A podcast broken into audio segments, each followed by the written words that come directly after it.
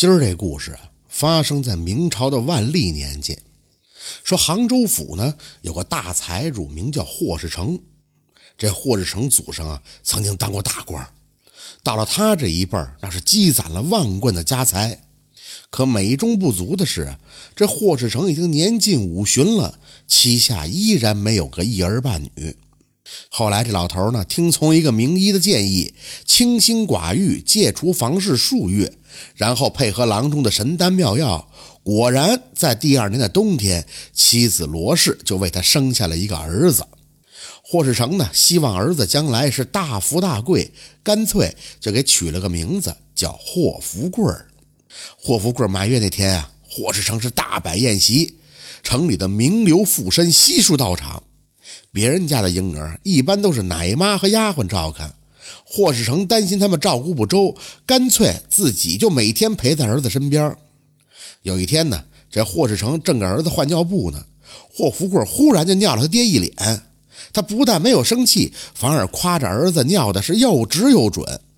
霍福贵就跟得到鼓励一样，从那以后就落下个毛病：前边没人啊，他尿不出来。霍世成一见儿子憋得哇哇直哭，就赶紧蹲在儿子面前给儿子接尿。这罗氏也劝过丈夫，可是背着霍世成是一骂再骂。那霍世成就说：“我大半辈子才有这么个儿子，总不能让他要尿憋死吧？再说了，现在不过是个孩子，等长大了，道理自然就会懂了。如今我好心养他小，将来他悉心伺候我老，这才是人心换人心嘛。”以后儿子的事儿你不用管，等霍福贵再大点的时候，那更少不了这撒泼哭闹了。有一次呢，霍尔成给儿子喂水，霍福贵一下就把瓷碗打翻了，那瓷碗落在地上碎成了好几瓣，发出了清脆的响声。没想到霍福贵非但没有被吓哭，反而是咯咯的直乐。霍世成是难得见儿子如此开心呀，又拿来好几个碗摔在地上，这霍福贵更是喜欢的手舞足蹈。打那以后，只要儿子一哭一闹，霍世成就摔东西逗他。等到后来啊，这霍福贵自己能走路了以后，就跑到霍世成的书房，把他收藏的各种名词是摔得稀碎呀。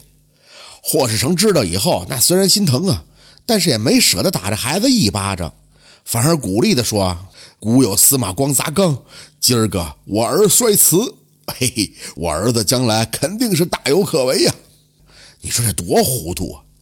就这么着，又过了几年，霍福贵呢就被送到学堂读书了。谁知道当天霍福贵哭着就回来了。教书先生是个老秀才，霍福贵觉得无聊，就趴在桌上睡觉。老秀才叫这霍福贵，那霍福贵恼羞成怒，抄起砚台就砸在老秀才的头上。老秀才当时就头破血流啊！霍福贵知道自己闯了祸了，就赶紧跑回了家，还编了一套说辞，骗他爹说那老秀才用鞭子抽他。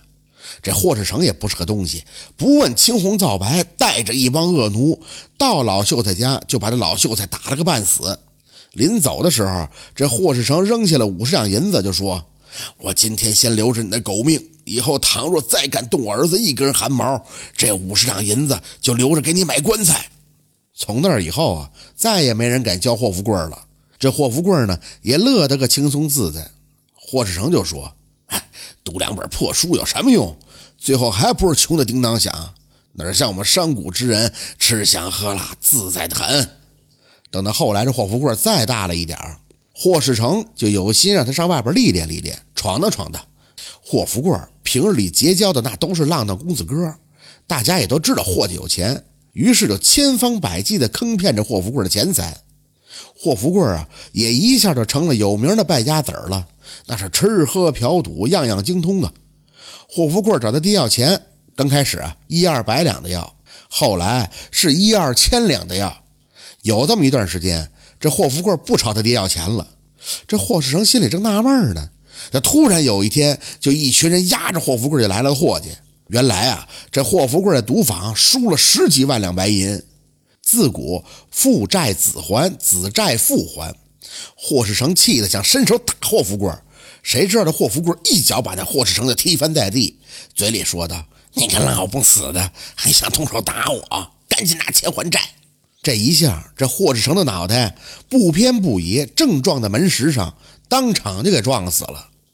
霍福贵提高了嗓门就说：“是这老不死的自己撞到门石上的，大家给我作证啊！”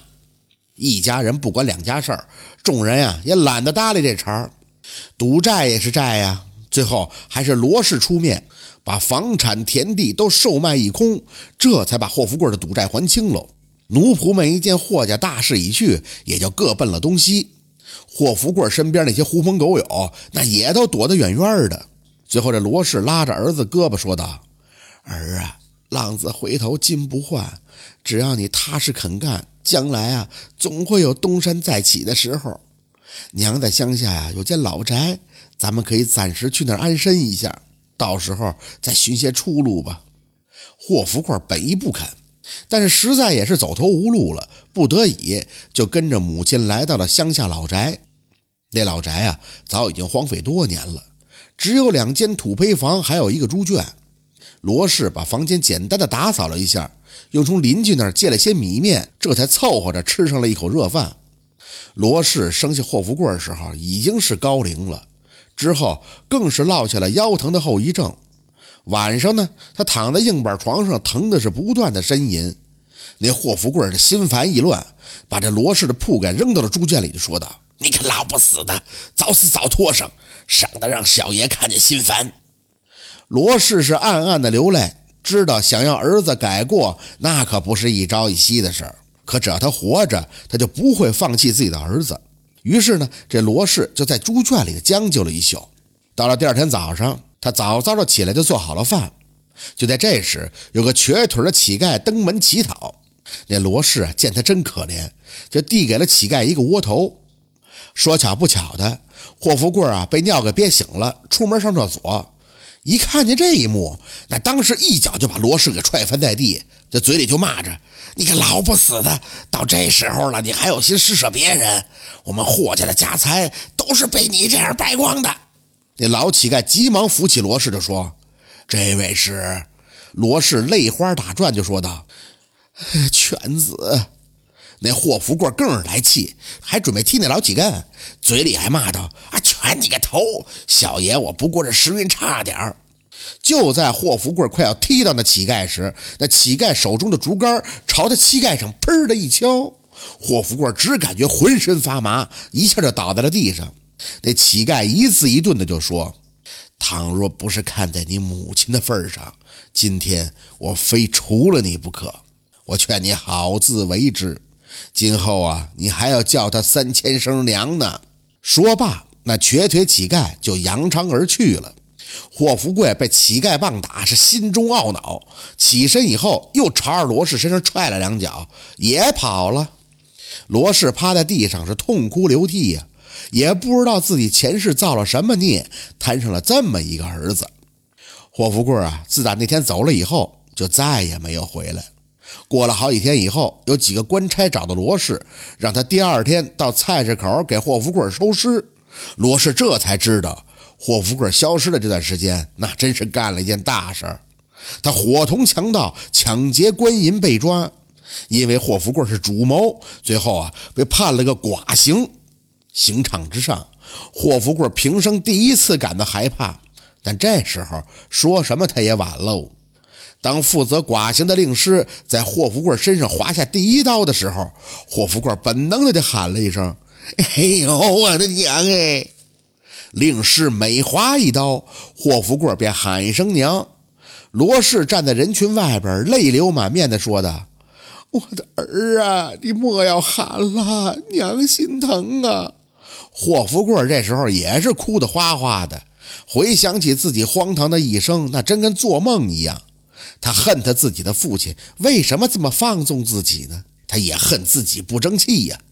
这霍福贵哭着对罗氏说道：“孩儿欠您的养育之恩，来世再报了。您就让我喊吧，我喊出来好受一些。”霍福贵被剐了三千刀才气绝身亡，他呀也整整喊了三千声娘。令师喊罗氏上台收尸。罗氏来到法台之上，对着围观的百姓鞠了一躬，随即的说道：“届是我夫妇教子无方，让儿子铸此大错。